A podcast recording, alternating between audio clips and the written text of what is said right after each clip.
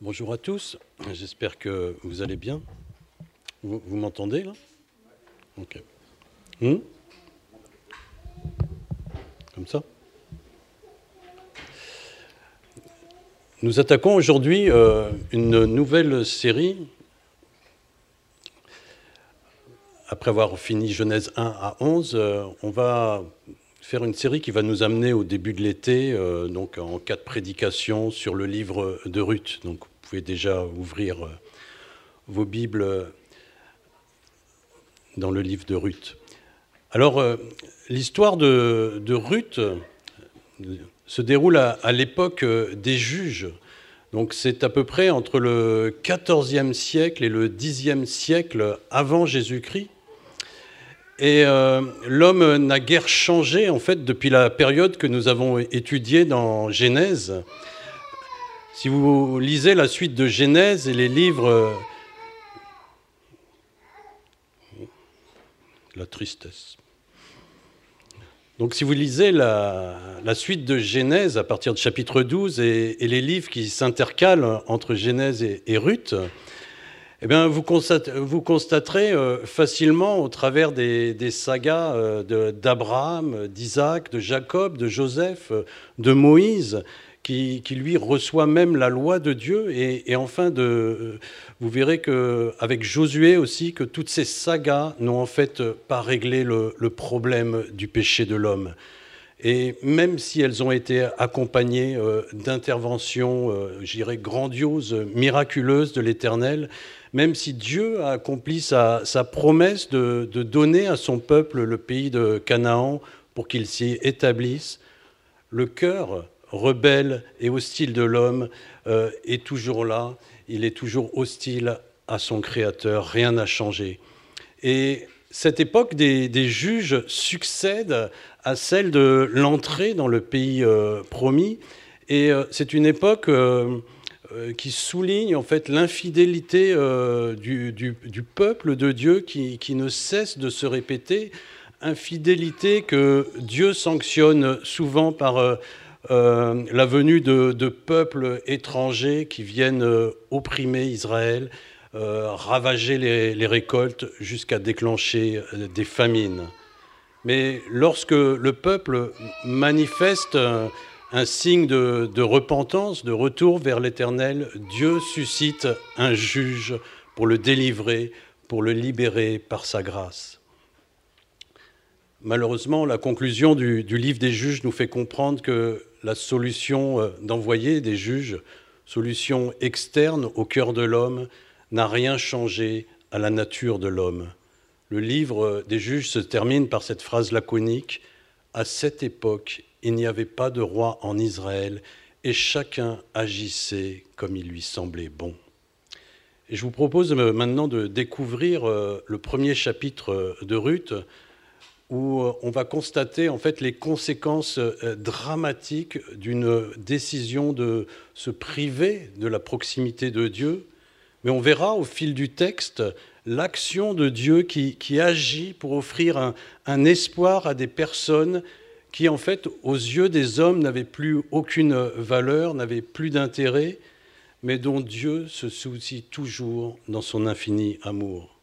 Lisons Ruth chapitre 1. À l'époque des juges, il y eut une famine dans le pays. Un homme de Bethléem de Juda partit avec sa femme et ses deux fils s'installer dans le pays de Moab. Le nom de cet homme était Elimelech, celui de sa femme Naomi, et ses deux fils s'appelaient Machelon et Kiljon. Ils étaient Éphrasiens de Bethléem en Juda. Arrivés au pays de Moab, ils s'y établirent. Elimelech, le mari de Naomi, mourut et resta avec ses deux fils. Ils prirent des femmes moabites. L'une s'appelait Orpa et l'autre Ruth, et ils habitèrent là environ dix ans. Machelon et Kiljon moururent aussi tous les deux, et Naomi resta privée de ses deux fils et de son mari. Alors elle se leva, elle et ses belles-filles, afin de quitter le pays de Moab. En effet, elle y avait appris que l'Éternel était intervenu en faveur de son peuple et il lui avait donné du pain. Elle partit de l'endroit où elle habitait, accompagnée de ses deux belles filles, et elle se mit en route pour retourner dans le pays de Juda. Naomi dit à ses deux belles filles, Allez-y, retournez chacune dans la famille de votre mère, que l'Éternel agisse avec bonté envers vous, comme vous l'avez fait envers ceux qui sont morts et envers moi. Que l'Éternel fasse trouver à chacune du repos dans la maison d'un mari. Puis elle les embrassa. Elles se mirent à pleurer tout haut et lui dirent Non, non, nous irons avec toi vers ton peuple. Naomi dit Retournez chez vous, mes filles. Pourquoi viendrez-vous avec moi? Suis-je encore en état d'avoir des fils qui puissent devenir vos maris? Retournez chez vous, mes filles. Allez-y. Je suis trop vieille pour me remarier. Et même si je disais j'ai de l'espérance, même si cette nuit j'étais avec un homme et que je, me je mette au monde des fils, Attendriez-vous pour cela qu'ils aient grandi? Refuseriez-vous pour cela de vous marier? Non, mes filles, car à cause de vous, je suis dans une grande amertume parce que l'Éternel est intervenu contre moi. Elles se remirent à pleurer tout haut. Orpa embrassa sa belle-mère, mais Ruth lui resta attachée. Naomi dit à Ruth, Tu vois, ta belle-sœur est retournée vers son peuple et vers ses dieux. Retourne chez toi comme elle. Ruth répondit, Ne me pousse pas à te laisser, à repartir loin de toi. Où tu iras, j'irai, où tu habiteras, j'habiterai.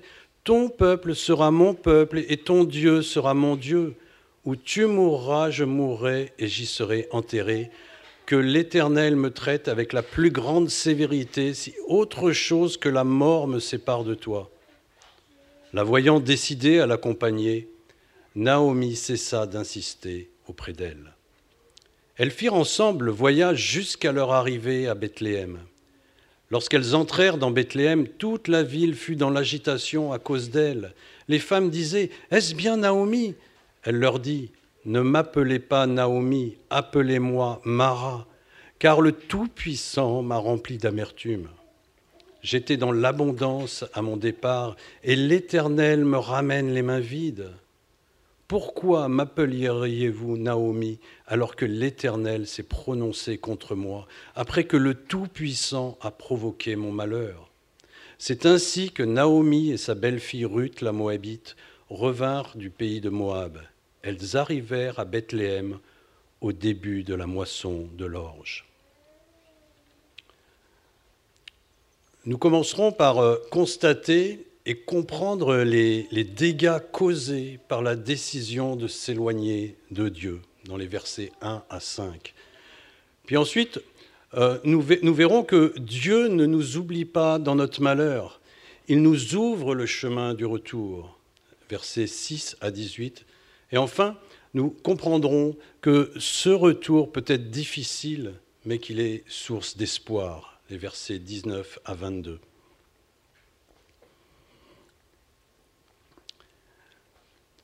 Le lecteur de la Bible devrait être choqué de la décision de cet homme de fuir la famine pour aller chez les Moabites. Le peuple de Moab faisait partie des, pires ennemis d'Israël et était maudit par Dieu à perpétuité. Mais considérons plutôt euh, Elimelech. L'insistance de l'auteur sur son appartenance au peuple de Dieu en citant les, origines de cette famille est, éloquente. Éphrasien de Bethléem de Juda. Et que dire du nom du père, du chef de famille? Elimelech signifie Dieu est roi ou Dieu est mon roi.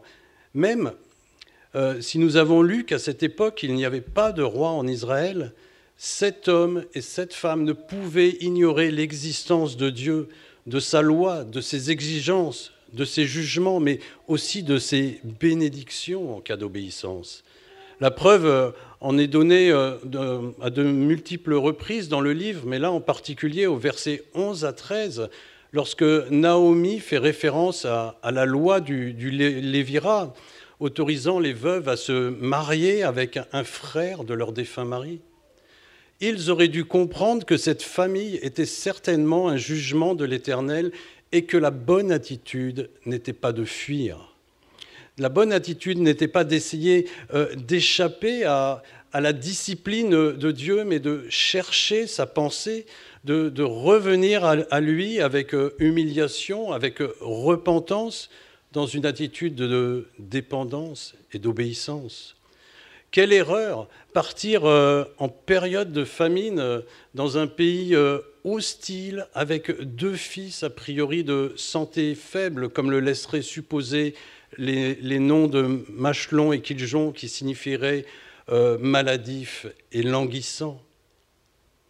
Et face à, cette erreur, il est intéressant de comprendre ce qui, a pu amener à cette décision, de, de quitter un endroit choisi par Dieu pour son peuple dans une région en plus généralement très fertile, Bethléem. C'est la maison du pain, Bethléem. Alors j'imagine que cet homme en a parlé avec sa femme, il en a peut-être parlé euh, autour de lui, il a cherché conseil.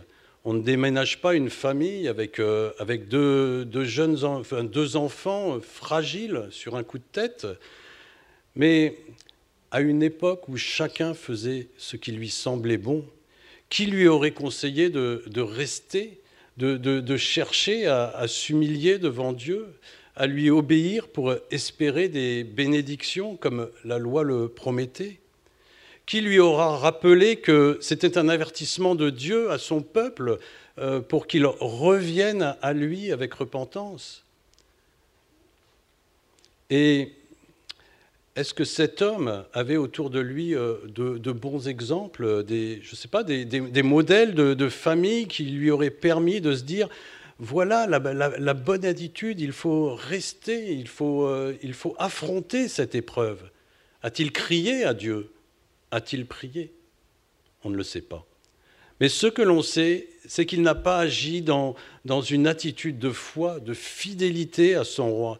Il est parti s'installer chez l'ennemi juré de son roi, de son Dieu, au pays de Moab. Il n'a pas compté sur Dieu, euh, il n'a pas compté sur, l'alliance que Dieu avait fait avec son peuple. Et s'il a pu partir, c'est parce que certainement il en avait les, moyens, il, croyait pouvoir s'acheter, se, négocier une vie paisible chez les Moabites avec de l'argent.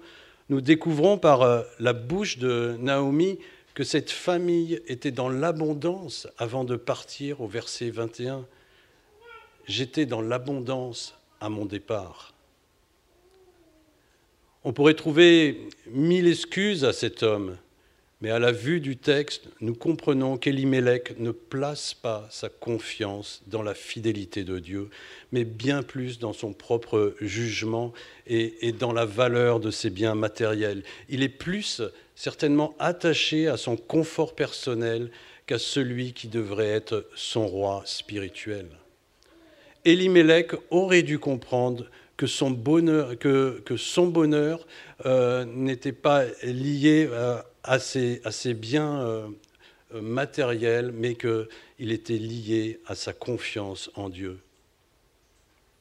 A-t-on, d'une façon un peu humoristique, a-t-on déjà vu un, un arbre planté près d'un cours d'eau déménagé dans un désert?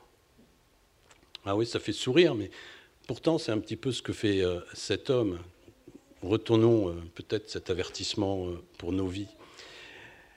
Et quelles sont les, conséquences de cette mauvaise décision? Eh C'est ce que l'on découvre dans les versets 3 à 5, et ce n'est pas encourageant. L'auteur, en fait, nous laisse trois versets euh, lapidaires. Verset 3, la mort d'Elimelech. Naomi est privée de son mari, elle devient une femme veuve avec ses deux enfants dans un pays ennemi. Il me semble que à ce moment-là, la, bonne décision aurait été euh, à ce moment de, rentrer au bercail. Surtout que l'on apprendra plus tard dans, le livre qu'elle avait de la famille à Bethléem. Aucune trace euh, dans le texte de, cette pensée, aucune trace de, de cri de secours vers l'Éternel non plus. Pas de, de regret, de prière. Verset 4, Naomi et ses fils persistent dans leur voie éloignée de Dieu. Ils restent au pays de Moab. Et ce qui devait arriver arrive. Les fils se lient au peuple de Moab par deux mariages. deux alliances avec l'ennemi qui ont certainement déclenché une vie remplie de compromis, bien loin d'une vie sainte, d'une vie mise à part pour Dieu, d'une vie de, recherche de la pureté. Dès les, mariages, il a, certainement fallu composer entre Dieu et les idoles moabites. Je ne m'attarderai pas sur euh, la mort des deux fils au verset 5, mais plus sur les conséquences pour Naomi. Elle se retrouve privée de son mari, de ses deux fils, elle a certainement tout perdu et ne pourra plus, humainement parlant, assurer la descendance à sa famille. Euh, son nom va disparaître, ce qui, était une tragédie à cette époque. Elle semble quasiment euh, rayée de la carte à cause d'une mauvaise décision et de son entêtement. Dix ans de vie au pays de Moab, dix ans d'entêtement, dix ans d'orgueil, dix ans de descente aux, enfers, on dirait aujourd'hui, euh, pour en, arriver à cette situation dramatique, sans espoir, deuil, stérilité de la famille, compromis, euh, solitude, tristesse, amertume, misère, dégâts collatéraux avec deux jeunes veuves. Le proverbe 14, verset 12 nous dit il y a telle voie qui semble droite à un homme, mais des voies de mort en sont la fin. L'éloignement de Dieu n'est pas une source de gain. S'éloigner de Dieu est grave. Et pour finir sur ce premier point, pensons au témoignage apporté par cette famille. Quelle honte pour le nom de Dieu quelle honte pour euh, sa, gloire. Combien de moqueries, de, railleries ont, dû s'entendre dans le peuple de Moab. Mais il est où leur Dieu Tout-Puissant?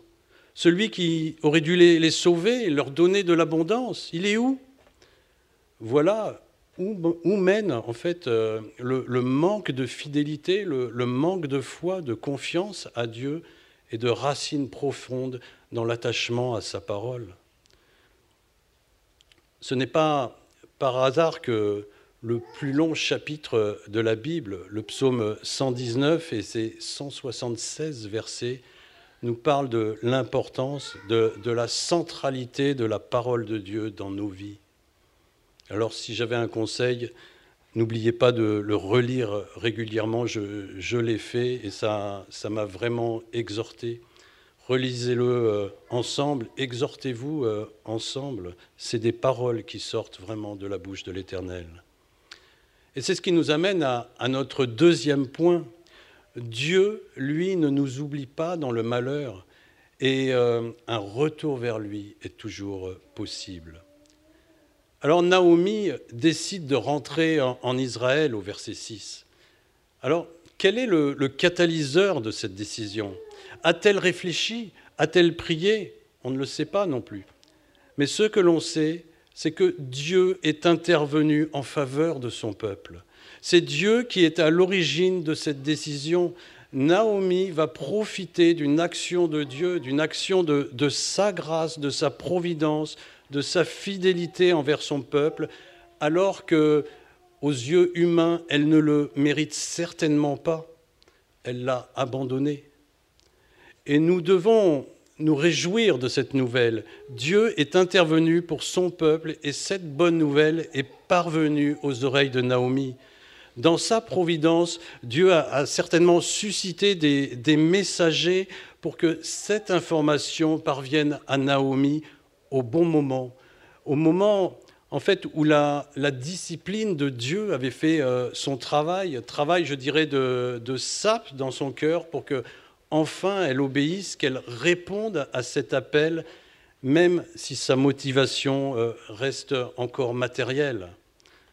Peut-être euh, qu'en ce moment, tu, vis une période où tu t'es endurci dans, dans une position, une décision que, tu sais mauvaise, qui t'éloigne du Seigneur. Tu, le sais. C'est peut-être euh, une addiction, peut-être de, de, la convoitise, un manque d'amour aussi euh, envers un frère que tu ne supportes pas. Tu es peut-être euh, parti chercher du, plaisir ailleurs que dans les voies du, Seigneur. Sache que Dieu est intervenu pour son peuple. C'est aujourd'hui, c'est encore la, bonne nouvelle de, de l'Évangile. Christ, celui qui est le pain de vie, a donné sa vie à la croix. Il est mort et ressuscité pour nous, pour que nous puissions nous rapprocher comme Naomi à nouveau de Dieu et vivre en paix avec lui et non sous la menace de sa colère, car sa parole nous dit qu'il reviendra juger le monde. Tu peux revenir ou simplement venir à Dieu si tu crois à cela.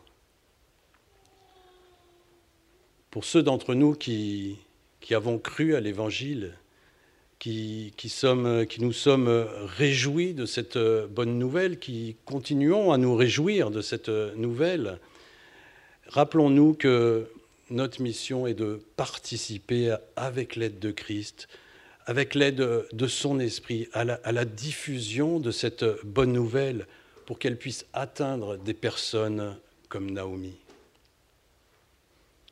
Et dans la suite du récit, au verset 8 à 14, nous voyons que Naomi n'est pas totalement guérie. Elle est en convalescence spirituelle. Elle a décidé de, de rentrer, mais sa relation avec Dieu, avec euh, ce qui est céleste, n'est pas encore vraiment apparente. Et Naomi, en bonne mère terrestre, pense à l'avenir matériel de ses belles filles, à leur avenir, je dirais, à court terme. Et c'est ce qui montre que son regard n'est pas encore bien orienté. La foi n'apparaît pas dans son conseil. Elle essaye de dissuader ses belles filles une première fois de la suivre. Elle les renvoie vers un peuple idolâtre. Elle veut les renvoyer vers, leur famille alors qu'elles ont entamé déjà la marche vers Bethléem. Et pour cela, elle s'appuie sur une logique humaine Retournez auprès de votre peuple, auprès de votre famille. Vous trouverez le secours, vous serez bien accueillis. C'est sûr. Alors qu'en Israël, vous des, Moabites, ça ne va pas être facile.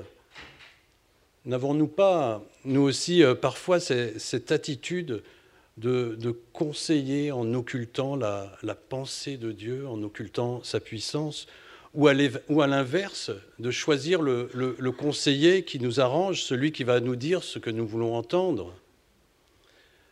Le premier essai de dissuasion de, dissuasion, de Naomi échoue. Ses belles filles tiennent à l'accompagner vers Bethléem. Qu'à cela ne tienne, elle insiste une deuxième fois en s'appuyant non plus sur le bon sens humain, mais sur la loi de Dieu qui faisait qu'elle ne pourrait pas avoir d'enfants en Israël, elle ne pourrait pas avoir de descendance. Et c'est ce qui montre que Naomi euh, aussi euh, connaissait euh, bien la loi. Elle la connaissait, mais sa foi était encore bien vacillante. En tout cas, elle, persiste dans son mauvais conseil, dans son entêtement à les empêcher de s'approcher de Dieu. Et pourtant, elle aurait pu euh, considérer la présence de ces deux filles comme une grâce de l'Éternel, au vu de l'éloge qu'elle fait d'elles. C'est extraordinaire, je trouve. Elle prie pour que l'Éternel les bénisse en considérant la bonté dont elles ont fait preuve envers elle. mais euh, elle ne croit pas que l'Éternel peut les bénir en Israël, au sein même de son propre peuple, à Bethléem à la maison du pain. Dieu ne pourra pas les bénir là-bas. Naomi croit qu'elles trouveront du repos dans la maison d'un mari moabite, le peuple hydrolâtre rebelle à Dieu, au verset 9. On peut aussi noter son peu de discernement euh, spirituel. Dieu lui a fait connaître qu'il avait béni Israël, retour du pain à Bethléem, dont elle veut profiter et elle persiste à dire je suis dans une plus grande amertume que vous, car la main de l'Éternel s'est étendue contre moi. Verset 13. C'est une piètre compréhension de la grâce de Dieu qui, est en cours d'action pour elle, pour, l'amener à une restauration, à une nouvelle vie. Et la question que je me suis posée euh, personnellement, est-ce que je suis quotidiennement admiratif et reconnaissant de, de toutes les grâces que Dieu déploie pour nous pour, pour, moi personnellement, pour me garder dans sa présence? Et l'attitude de Naomi, euh, malheureusement, influence Orpa dans le mauvais sens. Malgré le dévouement qu'elle avait pour sa belle-mère, elle renonce en cours de chemin par certainement un manque de foi, mais à mon sens aussi un, manque d'encouragement. Si Naomi l'avait encouragée au lieu de, dire le contraire, euh, aurait-elle pris la, même décision? Et combien souvent dans notre vie quotidienne, pardon, nous, négligeons euh, d'encourager nos proches, notre femme, nos enfants, nos, frères et ceux dans la, nos frères et sœurs dans la foi, ceux qui sont faibles à plusieurs euh, reprises, l'apôtre Paul, dans, ses lettres, nous pousse à nous encourager les uns et les autres et à ne pas le faire n'importe comment, mais à le faire en utilisant la parole de Dieu. Dans 1 Thessaloniciens 4, verset 18, après avoir rappelé en détail l'espérance à laquelle nous sommes attachés, Paul nous dit de nous encourager les uns et les autres en rappelant ces paroles. Malheureusement, Orpa ne recevra pas cet encouragement de Naomi. Et sans la foi, il est impossible de plaire à Dieu, Hébreu 11.6. Et c'est la foi qui nous permet de quitter nos idoles pour nous faire tourner vers le vrai Dieu. 1 Thessaloniciens 1, verset 9. Orpa, pour sa part, était proche de rencontrer Dieu. Euh, pardon, Orpa était proche de rencontrer Dieu, mais elle se détourne pour retourner à son ancienne vie, à ses idoles, un peu comme euh, le jeune homme riche de Matthieu 19 qui n'a pu décider à quitter ses richesses pour emboîter le pas du Seigneur vers la vie éternelle. Mais Ruth, à la différence d'Orpa, reste attachée à Naomi. Elle ne, veut pas la quitter. On ne sait pas comment elle a été touchée par Dieu, euh, mais euh, Dieu a œuvré dans son cœur. Il s'est révélé à elle. Et elle va s'opposer à sa belle-mère. Elle exprime sa décision irrévocable. Les jeunes diraient de nos jours, tu veux me chasser, me, renvoyer en arrière.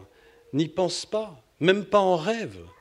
Elle aurait pu se poser euh, tant de questions, comment moi, une étrangère, moabite, ennemie des Israéliens et de Dieu, Comment je vais être accueilli à Bethléem? Me donneront-ils du pain? Me donneront-ils un, visa pour travailler?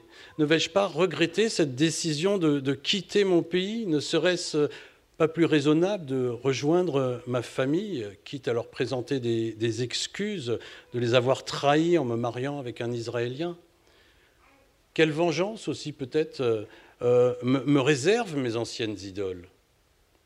Non, certainement touché par l'Esprit de Dieu, Ruth, par la foi, a rejeté tous ces raisonnements, toutes ces peurs, toutes ces, incertitudes qui auraient pu la, la ramener en arrière comme sa belle-sœur.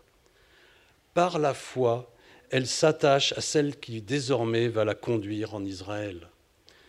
Même si cette Naomi n'est pas parfaite, Ruth ne la juge pas, elle ne, la laisse pas elle ne se laisse pas influencer par ses arguments elle va la suivre dans ses premiers pas vers Bethléem, la maison du pain, on l'a vu.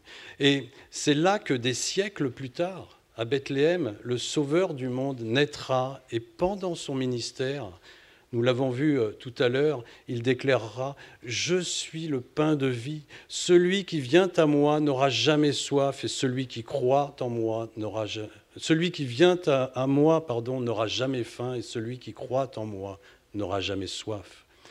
Alors, quel est l'enjeu de ce choix de la foi, de, suivre le Fils de Dieu? C'est Jésus qui répond lui-même. Dans Matthieu 19, les versets 28 à 30, Je vous le dis en vérité, quand le Fils de l'homme, au renouvellement de toutes choses, sera assis sur le trône de sa gloire, vous qui m'avez suivi, vous serez de même assis sur douze trônes et vous jugerez les douze tribus d'Israël. Et quiconque aura quitté à cause de mon nom ses frères ou ses sœurs ou son père ou sa mère ou sa femme ou ses enfants ou ses terres ou ses maisons recevra le centuple et héritera de la vie éternelle. Ruth, qui ne connaît... Euh, sans doute encore que peu de choses sur le pays de Juda, sur Bethléem, et le, et le Dieu de Naomi exprime son choix. Où tu iras, j'irai, où tu habiteras, j'habiterai, ton peuple sera mon peuple et ton Dieu sera mon Dieu. Et ceci nous amène à notre dernier point, l'arrivée sur Bethléem, les versets 19 à 22, qui, qui nous montre une première chose. Malgré un retour à la foi, le temps d'éloignement de la présence de Dieu laisse des traces. Et on voit Naomi qui arrive avec rien du tout, mais en plus, elle est amère. Et nous ne savons pas grand-chose du voyage, mais rien ne nous empêche de, réfléchir sur les pensées de Naomi pendant le chemin du retour, jusqu'à son arrivée qui, qui, montre qu'elle n'est plus la, même femme que lorsqu'elle est partie de Bethléem pour Moab. Cela n'a pas dû être facile dans sa tête de cheminer sur son échec. Mais au travers des paroles qu'elle prononce au versets 20 et 21, on devine qu'il y a eu une transformation, un, grand changement d'attitude. Alors on voit qu'elle ne parade pas, qu'elle est, vraie, elle est sincère, elle ne triche pas. La preuve, les, femmes de Bethléem ont du, mal à, la reconnaître. Alors c'est vrai, des, des années ont passé, bien sûr, mais il n'y a certainement pas que cela. nous, comprenons que nous avons affaire à une femme qui, s'est humiliée, qui, reconnaît ses erreurs, qui accepte le chemin par lequel Dieu l'a fait passer, mais aussi qui, s'incline devant lui en reconnaissant sa toute-puissance. Il y a dans ce qu'elle dit une sorte de déclaration de foi, vraiment un, retour à la foi de, de est visible observez bien les, versets 20 et 21. Naomi euh, encadre ces, paroles euh, décrivant toute l'action de Dieu vis-à-vis d'elle, presque contre elle, en reconnaissant sa toute-puissance.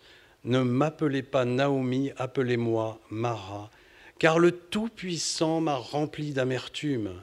J'étais dans l'abondance à mon départ et l'Éternel me ramène les mains vides. Pourquoi m'appelleriez-vous Naomi après que l'Éternel s'est prononcé contre moi, après que le Tout-Puissant a provoqué mon malheur? L'Éternel l'a éprouvé pour ses erreurs, mais elle le reconnaît, c'est vrai. Mais au cœur de ces versets, elle affirme d'une certaine façon euh, la, grâce de Dieu en proclamant que c'est l'Éternel qui l'a ramené. C'est Dieu qui est intervenu dans sa vie.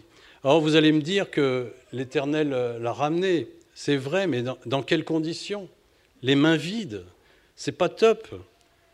Et je vous répondrai chaque chose en son temps. Ce qui est important, c'est que Naomi, d'une façon peut-être implicite, en rendant ce témoignage, comprenne qui est euh, celui qui est intervenu dans sa vie pour lui faire échapper à une vie sans espoir au pays de Moab. Et ce qui est important à comprendre pour nous, c'est que une vie éloignée de la présence de Dieu, une vie qui ne reconnaît ni se soumet à sa toute-puissance, une vie qui ne s'appuie pas sur, sur la confiance en la fidélité de Dieu, est une vie vouée à l'échec total, une vie sans avenir.